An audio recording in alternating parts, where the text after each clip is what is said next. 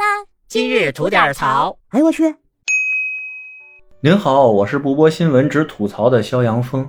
我问您个事儿哈，您做没做过那种天上往下掉钱的美梦，或者说啊，想过那种自己那账户不停往里边进钱的这种好事儿？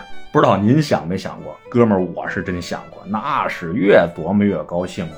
不过呢，咱也就是想想啊，做做梦。哎，最近哈尔滨一大姐姓王，王大姐，她是真赶上这好事儿了。就话说哈尔滨这王大姐啊，在当地是搞运输的，自己呢有那么两辆车啊，帮人家拉拉货什么的。平常呢倒是有些客户啊，完事儿以后往她账户里打钱，但最近这段时间，这账户发生了异常，不停的有人往里打钱。而且呢，打的还都不多，大多数啊就打了一分钱，但赶不上多呀，次数多呀，哗哗往里进，有的时候啊，一天能来好几百个这种进账，而且一看呢，打款的人还都不认识，想联系人家吧，还联系不上，这王大姐就有点心慌，说现在各种诈骗方式那多多呀。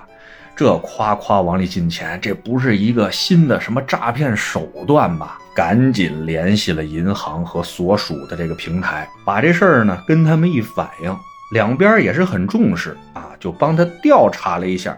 但查来查去呢，都觉得好像没什么问题。哎，这王大姐就更蒙圈了，怎么办呢？哎，想起一则万能的朋友圈啊，万能的某音呐，对吧？发了一个视频来求助，把自己这个情况啊都发上去了。哎，您别说哈，这一发还真管用。没过两天，就有人给他回信儿了，说您是不是做运输的呀？哎，这王大姐一听，哎，没错啊，赶紧问对方是怎么知道的。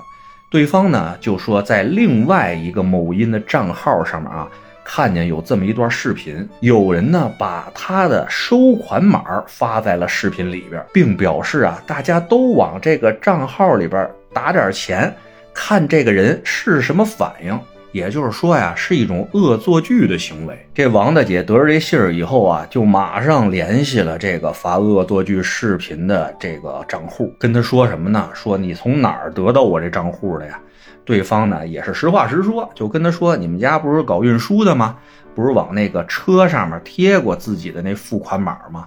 我有一天啊就把这拍下来了，也是呢想在网上做一个测试，看看无聊的人多不多哈。于是就拍了这条视频。实在对不住了，王大姐说这不行啊，你这是犯法呀，赶紧给我删了吧视频。”对方呢也是照做了。那这王大姐呢，鉴于自己没有受到什么样的一个损失，于是呢也没选择报警。这事儿呢就这么过去了。就我看完这新闻以后吧，我就跟我们家吉庆吐槽，我说你看看现在这闲人够有多多的呀。哎，我们家吉庆说了啊，的确是闲人多。不过呢，我也干过两次这事儿。哎，我当时就慌了哈，我说你也那么闲吗？那么多年我没看出来呀。吉庆说不是。我这儿有几张啊，平常用的少的信用卡。这信用卡不是有年费吗？那每个月啊要消费够多少个次数才能有这种免年费的这种优惠？哎，要不呢我就找这商家刷个几分钱几分钱的，这不就够次数了吗？哎呀，还真是哈，这还真是一想法。不过呢，在这儿哈还是觉得不太提倡这种做法。对别人呢，也是一种不管是伤害不伤害吧，至少给人造成了一定的困扰吧，对吧？哎，不过这王大姐啊，还的确警惕性真是挺高的，这一点咱们还真得是学习，因为啊，各种的诈骗手段那是层出不穷啊，咱真不知道怎么着这钱就让人给骗走了，多个小心呀，终归没楼，您说是不是？得嘞，我是每天陪您聊会儿天的肖阳峰。您要是没聊够的话啊，咱那还一长节目呢，叫左聊右侃，讲的呢是一些奇闻异事啊。您得空也过去听听呗。我先谢谢您了，今儿就这，回见了您呐。